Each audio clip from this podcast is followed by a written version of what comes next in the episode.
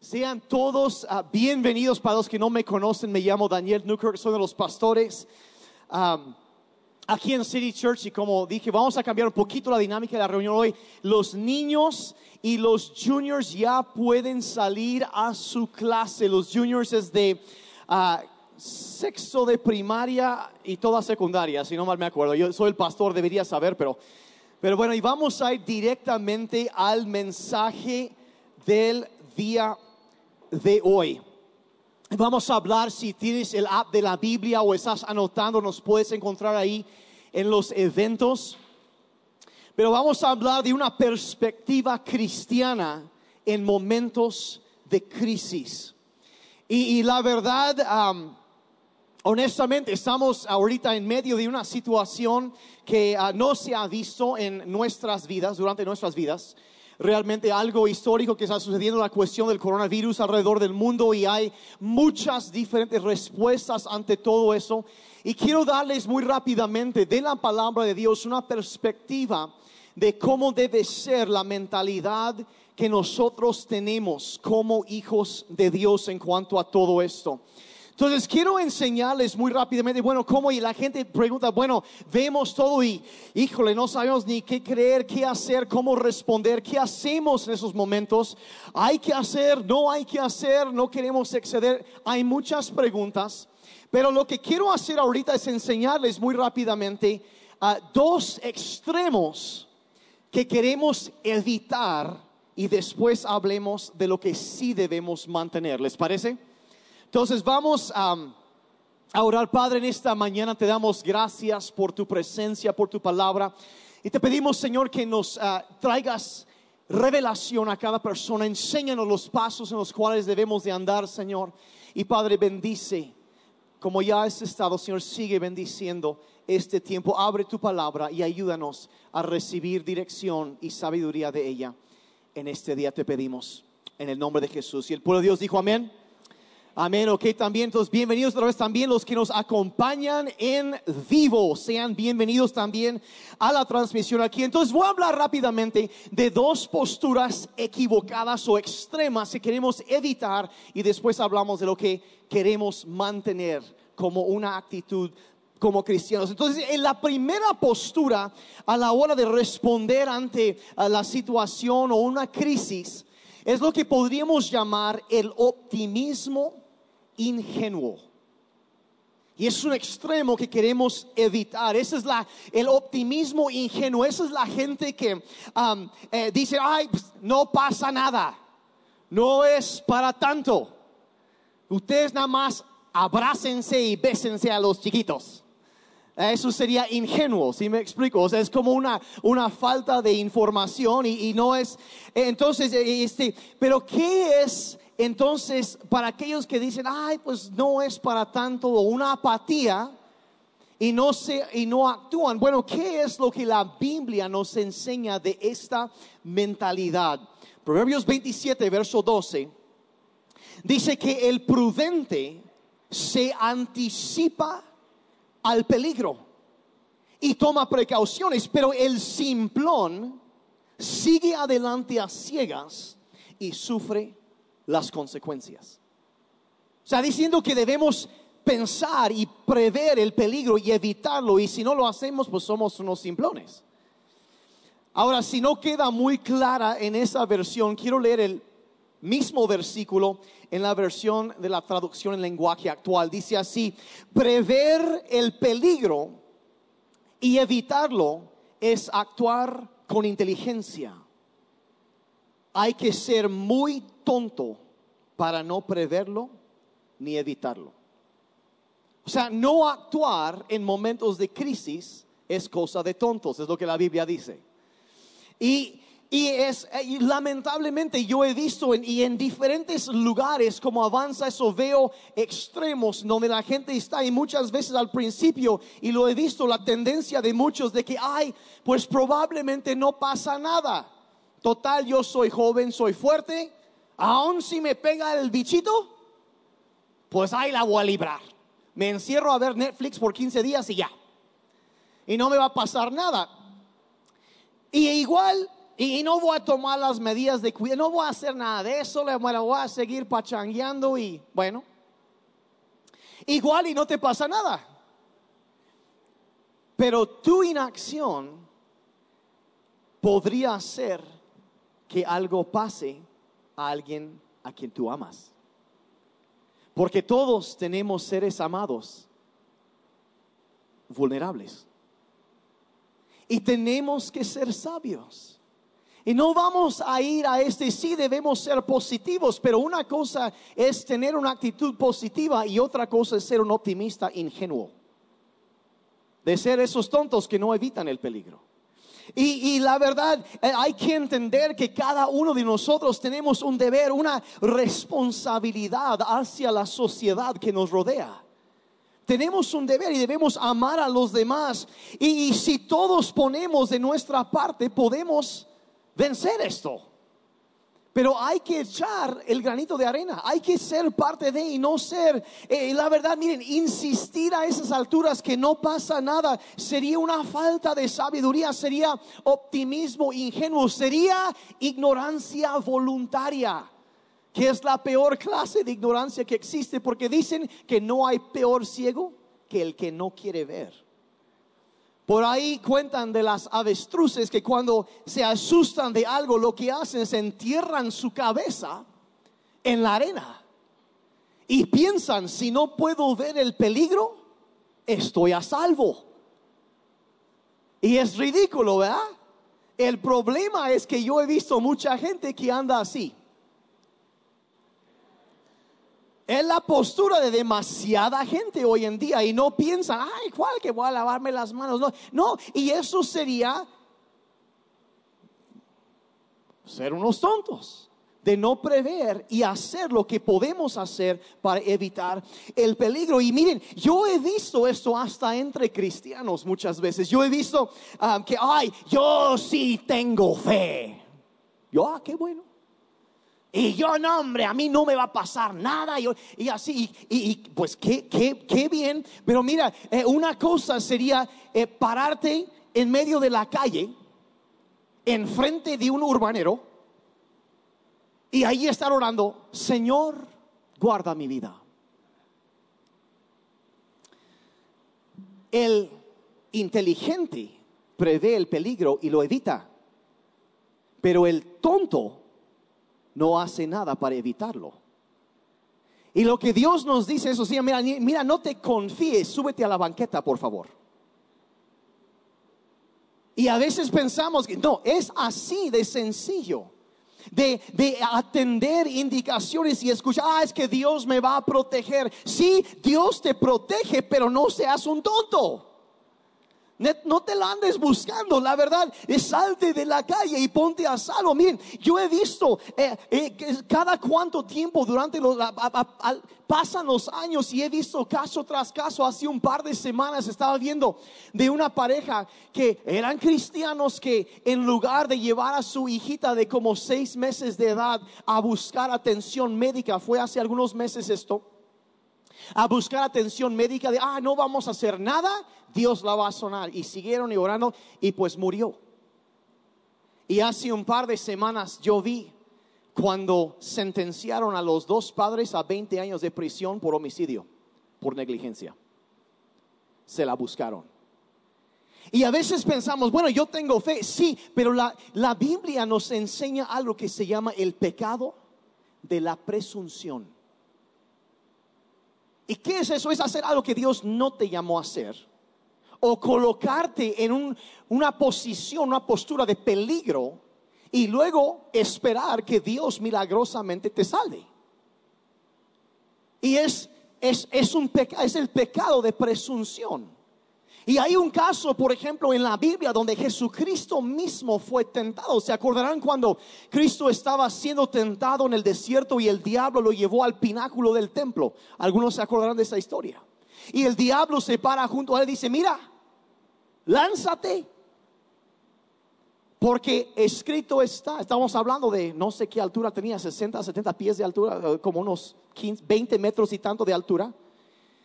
Dice, porque escrito está, Y el diablo le cita a Jesús en el Salmo 91 que a sus ángeles mandará acerca de ti para que tu pie no tropiece contra piedra y no quedas como una calcomanía en la banqueta allá abajo. Estoy parafraseando. Entonces, haz algo tonto y luego esperar que Dios te salve. ¿Y saben qué fue lo que Jesús le respondió? ¿Algunos se acuerdan? No tentarás al Señor tu Dios. Sí, el pecado de la presunción es pasarte de ingenuo y llamar, rotular tu ingenuidad como fe y hacer algo tonto y luego esperar que Dios te saque de eso. Eso es el pecado de la presunción. Y por eso la Biblia nos enseña que el sabio prevé el peligro y lo evita, pero el tonto hace nada para evitarlo, para ponerse a salvo. Entonces nos enseña que sí debes ser positivo, pero debes evitar, debes informarte y escuchar a voces eh, calificadas para hablar personas eh, que son capacitadas para hablar. Y, honestamente, perdonen por decirlo tan directo, ¿a quién le vamos a prestar más atención? ¿A un profesional en epidemiología a nivel mundial o a algún político que nunca ha estudiado eso en toda su vida? ¿Sí? O sea, vamos a acatar indicaciones, pero vamos a escuchar y vamos a ser sabios y no ser unos optimistas ingenuos que no medimos el peligro y no nos cuidamos. Pecado de presunción. Entonces el cristianismo no se trata de ser extremista, de, de lanzarte algo loco, es, habla de moderación. Entonces, si eso, el, optimismo ingenuo es un extremo que queremos evitar, del otro lado, el otro extremo es lo que podríamos llamar el pesimismo alarmista. Es el otro extremo. Esto es de que así se informa, pero de repente entra y entra. Eh, eh, eh, ¿Cuánto se acuerdan de Chicken Little? El cielo se está cayendo. ¿Se acuerdan de eso? Sí, todos nos vamos a morir. Y va a pasar esto, y, va y, se la pasan diciendo, y, y vamos a ser honestos, muchas veces los medios de comunicación tienden hacia eso, porque parte de su función es despertar a la gente que anda en su apatía, no haciendo nada, y tratar de jalarlos más a un término medio por lo menos sacudirles la apatía un poco y que actúen y empiecen a cuidar a ellos mismos y a la gente alrededor de ellos. Entonces muchas veces, si, ay, es muy alarmista, mejor no voy a escuchar nada. No, debes informarte, pero evitar ir a los extremos del pánico, del miedo, del temor. ¿Cuántos se acuerdan? Por ejemplo, miren, Van y vienen cosas. ¿Cuántos se acuerdan en 2012 que el mundo se iba a acabar por el calendario maya? Y no sé qué. Mire, y, luego después que el, H1N1 y, todo eso, sí, yo, yo fui tentado a hacer hace un par de años una playera que decía, yo sobreviví el fin del mundo cinco veces en la última década. La verdad, porque, ay, es que nos va. Y aquí seguimos. Y aquí seguimos. Y, la verdad es, es, simplemente, mira, ¿qué, es lo que la Biblia dice en medio de eso? Sí, de que debes estar atento y e informarte y, y, no, no, no ser ingenuo, pero tampoco quieres ir al extremo del pánico. Porque a veces, como bien se ha dicho, lo que más debemos temer es el temor mismo y evitarlo. Y, controlar eso, segunda de Timoteo 1, verso 7, dice, Dios no nos ha dado un espíritu de temor y timidez, sino de poder, de amor y de autodisciplina. Una versión dice de dominio propio. Y lo que sucede, miren, yo em, van a entender en los días siguientes más y más de lo que estoy hablando ahorita, porque he visto cómo avanza. Y en muchos lugares, por ejemplo, ahorita la gente es muy apática, no están tomando las medidas básicas que se recomienda para evitar estas cosas. Hay una apatía y precisamente anoche estaba hablando de eso y les dije, verán que en los siguientes días como ya hemos visto en otros lugares donde ha avanzado más, empiezan las compras de pánico, empiezan todo esto. Y dicho y hecho, anoche tarde, en Sams ya estaba empezando. Algunos vieron eso. ¿Sí? Tenemos como iglesia, tenemos como cristianos de no vamos a ir a ser unos ingenuos que ignoramos la realidad, pero tampoco vamos a dejar que el miedo nos controle. La valentía, se ha dicho, no es la ausencia del temor, sino rehusar permitir que nuestros temores nos controlen. Esa es la diferencia. Y miren, voy a ser muy honestos. Eh, es normal que sientas miedo. Es normal que sientas preocupación cuando ves de repente, ves pronósticos que algunos están haciendo y piensas, bueno, si entramos como ya ha pasado en varios países y tenemos que cerrar todo por una semana, dos semanas, ¿qué va a pasar con mi negocio? ¿Qué voy a hacer para mis empleados? ¿Qué va a suceder con mi empleo? ¿Qué va a pasar con mis hijos que van a la escuela? y es normal que sientas temor. ¿Sí? Pero en medio de eso debes recordar, Dios no nos ha dado un espíritu de temor.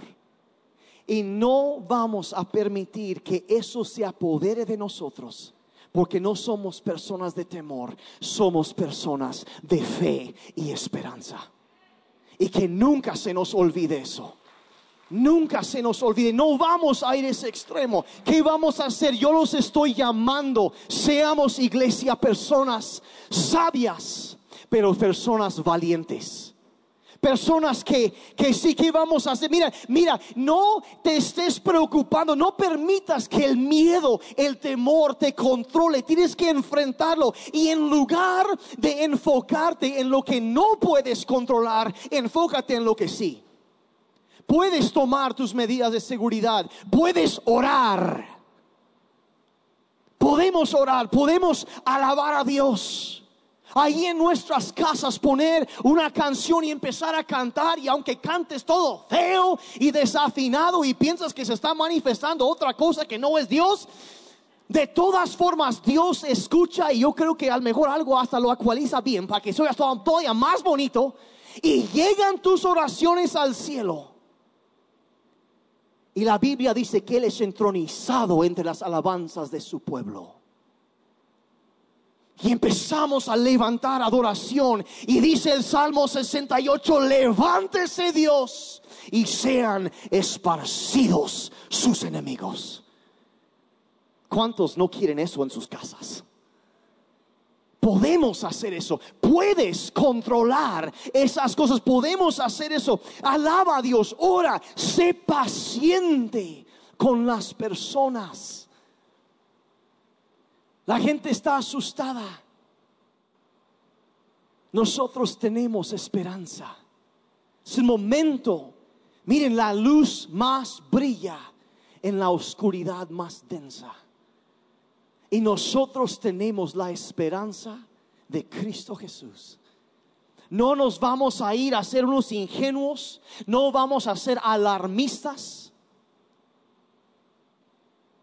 Sé valiente ama a tu prójimo. Por un ejemplo digno a seguir cuando sales de compras. Ama a la gente. Sí, toma tus precauciones, pero ama a la gente.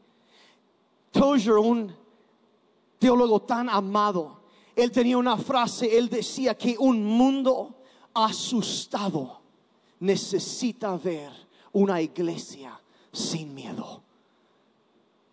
Nosotros somos los que tenemos esperanza. Y en medio de todo eso debemos evitar los extremos del optimismo ingenuo y, el pesimismo alarmista, el miedo. Entonces, bueno, ni acá ni acá. Entonces, ¿dónde se encuentra el balance? Entonces, no es ni el, el ser ingenuos ni ser alarmistas, pero en medio es lo que a mí me gusta llamar el realismo cristiano el realismo cristiano. ¿Y cómo se define el realismo cristiano? Esto es en donde nos informamos bien.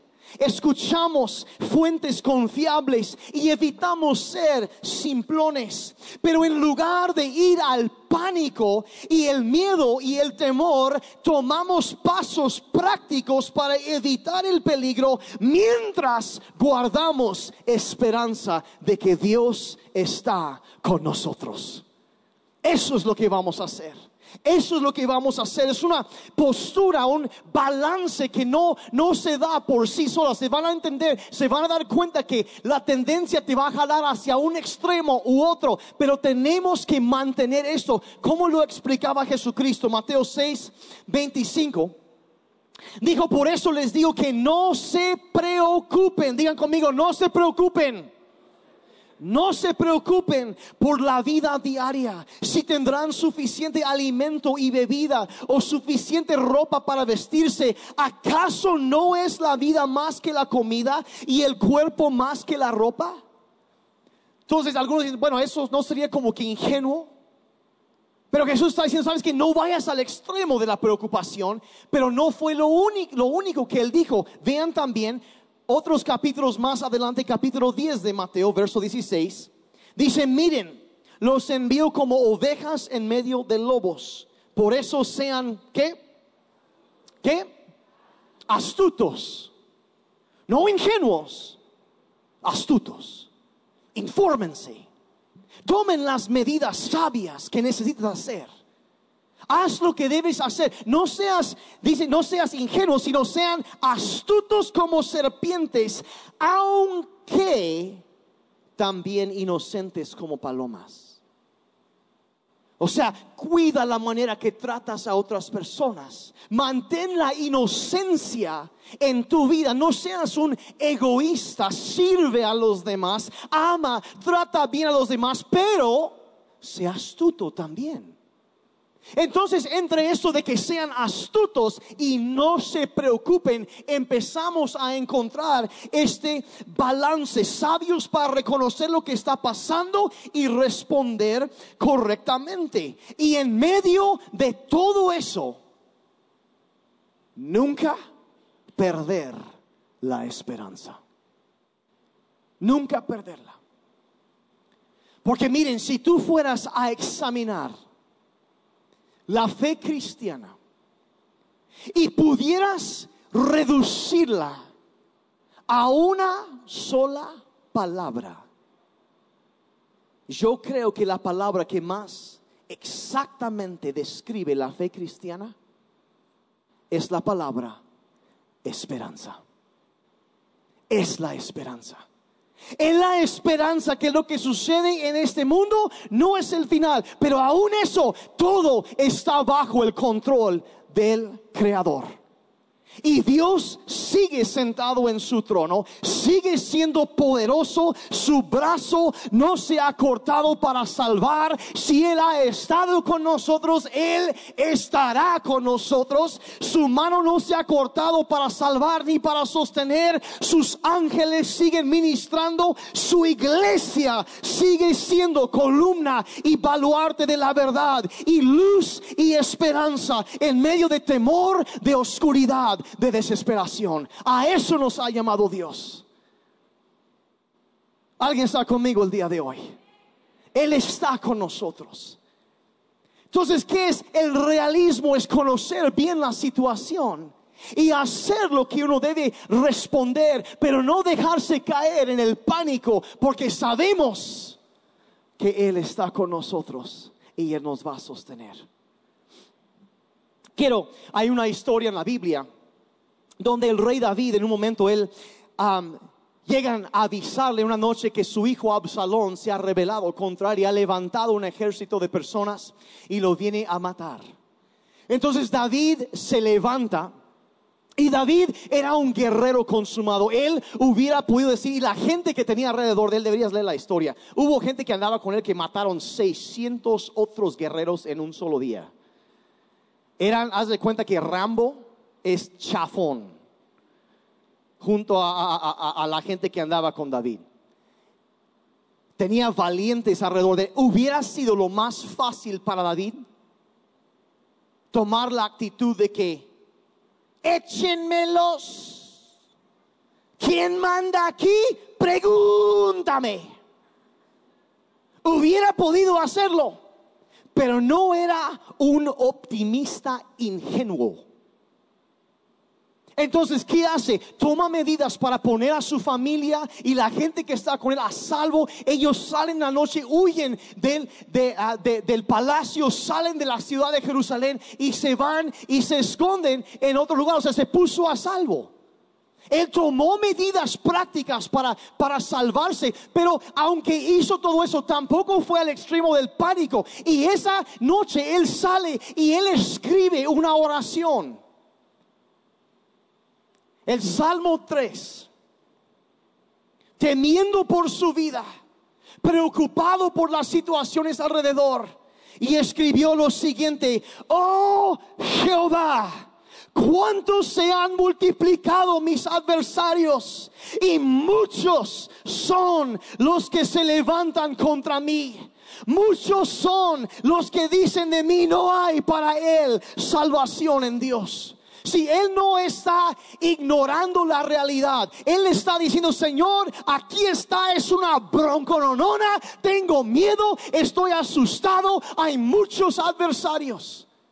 No es un optimista ingenuo, pero se darán cuenta que tampoco va hacia el pánico, él encuentra y sigue, explica el problema, lo dice así tal cual es, y luego dice el verso 3, más tú oh Jehová, eres escudo alrededor de mí, mi gloria y el que levanta mi cabeza. Si hay un problema, no voy a ir al pánico. Y en medio, el realismo cristiano es confiar en que si está esto, si hay la tentación de caer, pero tú estás conmigo, tú eres mi gloria y mi escudo. Y él empieza a clamar. Con mi voz dice, clamé a Jehová. Y él me respondió desde su monte santo. Dice, yo me acosté y dormí y desperté porque Jehová me sostenía. O sea, él no le estaba venciendo la preocupación en la madrugada. Él durmió tranquilo porque sabía que su vida estaba en las manos del Señor. No temeré a diez millares de virus que pongan sitio contra mí. Estoy parafraseando. No temeré. No temeré. Levántate Jehová y sálvame, Dios mío porque tú heriste a mis enemigos en la mejilla, los dientes de los perversos quebrantaste. Y termina el salmo declarando, la salvación es de Jehová y sobre tu pueblo sea tu bendición. ¿Cuántos reciben esa bendición hoy? La salvación es de Jehová y sobre su pueblo está su bendición. Ese es un cuadro, la actitud del realista cristiano. Sí hay problemas y sí voy a actuar, pero no voy a caer en el pánico porque Él es mi escudo. ¿Están conmigo, iglesia? Terminé de predicar. Lo que vamos a hacer ahorita, los voy a invitar a que se pongan de pie. Y vamos a leer un salmo juntos. Vamos a orar juntos. El Salmo 91, salmo tan conocido en la Biblia que habla de la protección de Dios. Y yo quiero, ah, quiero que sepan, que entiendan, vamos a, leer a través de todo este, este capítulo. Y, y, una de las cosas que yo los quiero, acuérdense de lo que voy a decir ahorita. Si no vamos a ir a ser optimistas ingenuos, no vamos a ser pesimistas, alarmistas realistas cristianos, pero entender que hay una realidad sobre todo, que es el poder y la soberanía de un Dios omnipotente. Ahora, lo que yo les quiero decir ahorita, a veces oímos la palabra profetizar y se nos hace medio raro. ¿Qué significa eso? ¿Algún loco así, todo como que... Profetizar es hablar las palabras de Dios. Entonces lo que vamos a hacer ahorita es, vamos, tú y yo, vamos a profetizar el Salmo 91 sobre nuestras vidas, sobre nuestras familias, nuestros hogares. Vamos a ponernos de acuerdo con Dios y vamos a hablar lo que Él ha hablado. Y eso es lo que vamos a hacer en estos días. Cada uno podemos hacer esto. Hablen lo que Dios dice en su palabra, declárenlo como una oración. ¿Están listos para hacer esto? ¿Están listos para hacer esto? Ok. Salmo 91. El que habita al abrigo del Altísimo morará bajo la sombra del Omnipotente. Puedes leerlo conmigo en voz alta. Tú decláralo tú sobre tu vida. Poder de Dios. Empezamos otra vez. El que habita al abrigo del Altísimo morará bajo la sombra del Omnipotente. Diré yo a Jehová, esperanza mía y castillo mío, mi Dios en quien confiaré. Él te librará del lazo del cazador, de la peste destructora. Con sus plumas te cubrirá y debajo de sus alas estarás seguro. Escudo y adarga es su verdad.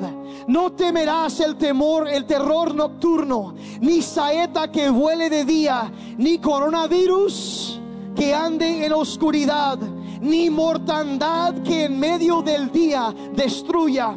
Caerán a tu lado mil y diez mil a tu diestra, mas a ti, City Church, no llegarán. Ciertamente con tus ojos mirarás y verás la recompensa de los impíos porque has puesto a Jehová, que es mi esperanza, al Altísimo por tu habitación. No te sobrevendrá mal, ni plaga tocará tu morada, pues a sus ángeles mandará acerca de ti, que te guarden en todos tus caminos. En las manos te llevarán para que tu pie no tropiece en piedra.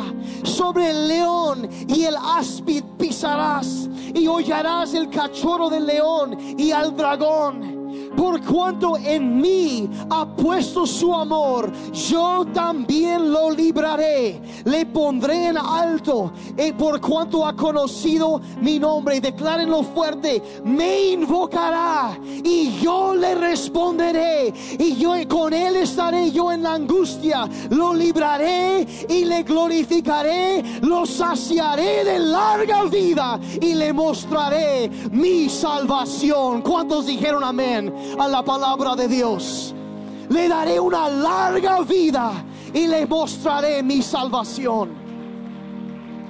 Entonces no vamos a ir a ser ingenuos, vamos a actuar, ser sabios, seguir indicaciones, pero tampoco vamos a caer en el pánico.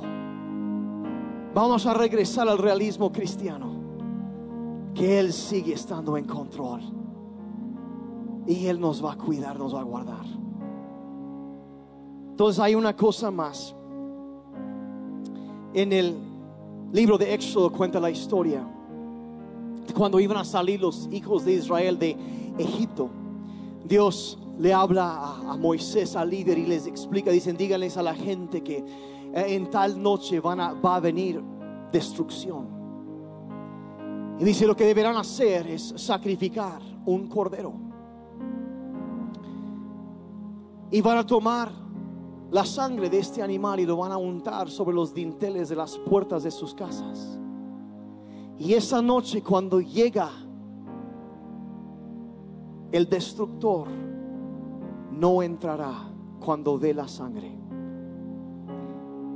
Y ese pasaje es un cuadro profético de Jesucristo, el Hijo de Dios que vino y ofreció su vida como el Cordero de Dios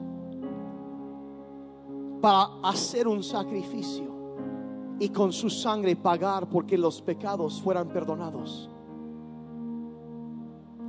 Pero esa sangre también dice la palabra que es la que ha vencido al diablo.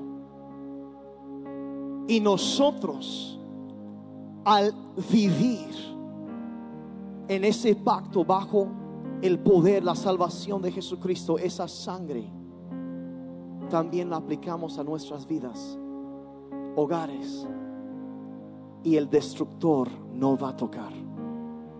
Si yo quiero orar por cada uno de los que están por sus familias, vamos a agradecer a Dios por su protección y declarar sus promesas. Sus Padre, en esta tarde te agradecemos por las muchas promesas que tú nos haces en tu palabra. Gracias porque tú eres sol y escudo. El que no duerme ni descansa porque nos cuida. Padre, gracias que nuestras vidas están seguras en tus manos. Y Señor, miramos a ti, reconocemos la realidad, pero Señor, no queremos ser solo unos optimistas ingenuos, ni tampoco unos pesimistas alarmistas. Queremos ser realistas cristianos, que conocemos la realidad y nos movemos con sabiduría. Actuamos, no cometemos el pecado de presunción, pero sobre todo confiamos en tu poder. Y Padre, en esta tarde, esa sangre que nos ha limpiado, nos ha purificado, nos ha lavado, la pecamos una vez más sobre nuestras vidas, sobre la familia y el hogar, cada persona, cada familia aquí representada. Y Padre, yo declaro como tu palabra dice, que el destructor no entrará. Y Padre, sí nos vamos a conducir con sabiduría, pero sobre todo confiamos en que aunque nosotros hagamos lo que podemos, tú siempre harás todo lo que haga falta. Porque así eres tú, Señor. Y Padre, yo declaro tu protección, tu provisión tus ángeles sobre cada persona aquí. Alrededor de ellos un muro de fuego, espiritualmente hablando, que los defiende de todo mal. Padre, pedimos como iglesia reunida, también pedimos por todos los ah, miembros del e, e, cuerpo médico, Señor.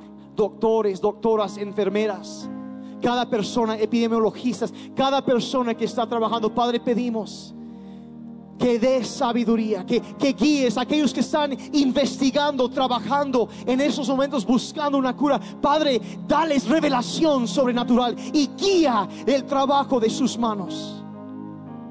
Padre, podemos, sabemos que tú puedes sanar soberanamente, pero también puedes sanar a través de ellos. Y Padre, por todos lados pedimos, Señor, dale sabiduría, guía su, su investigación. Padre, pedimos por nuestras autoridades también. Ayúdales, dales aún entendimiento sobrenatural de qué pasos deben tomar para salvaguardar y proteger y servir, Padre, a la comunidad. Dale sabiduría, guíalos, Padre, dale sabiduría. Y Padre, a cada uno de nosotros también danos sabiduría Danos sabiduría. Ayúdanos a detectar cuando el temor nos quiere abrazar y entender que sí, a veces el temor es una realidad, pero no vamos a dejar que nuestras vidas sean guiadas por el miedo, sino por la esperanza. Porque eso es lo que tú nos has dado. Y Padre, en esta tarde ponemos toda nuestra esperanza en ti. Te agradecemos por tu amor, por tu presencia. Y Padre, gracias también por tu protección, la paz tuya sobre tu iglesia. En el nombre de Jesús. Y si tú estás de acuerdo con eso, dale un aplauso fuerte al Señor. Dale gloria al Señor. Dale gloria al Señor. Amén.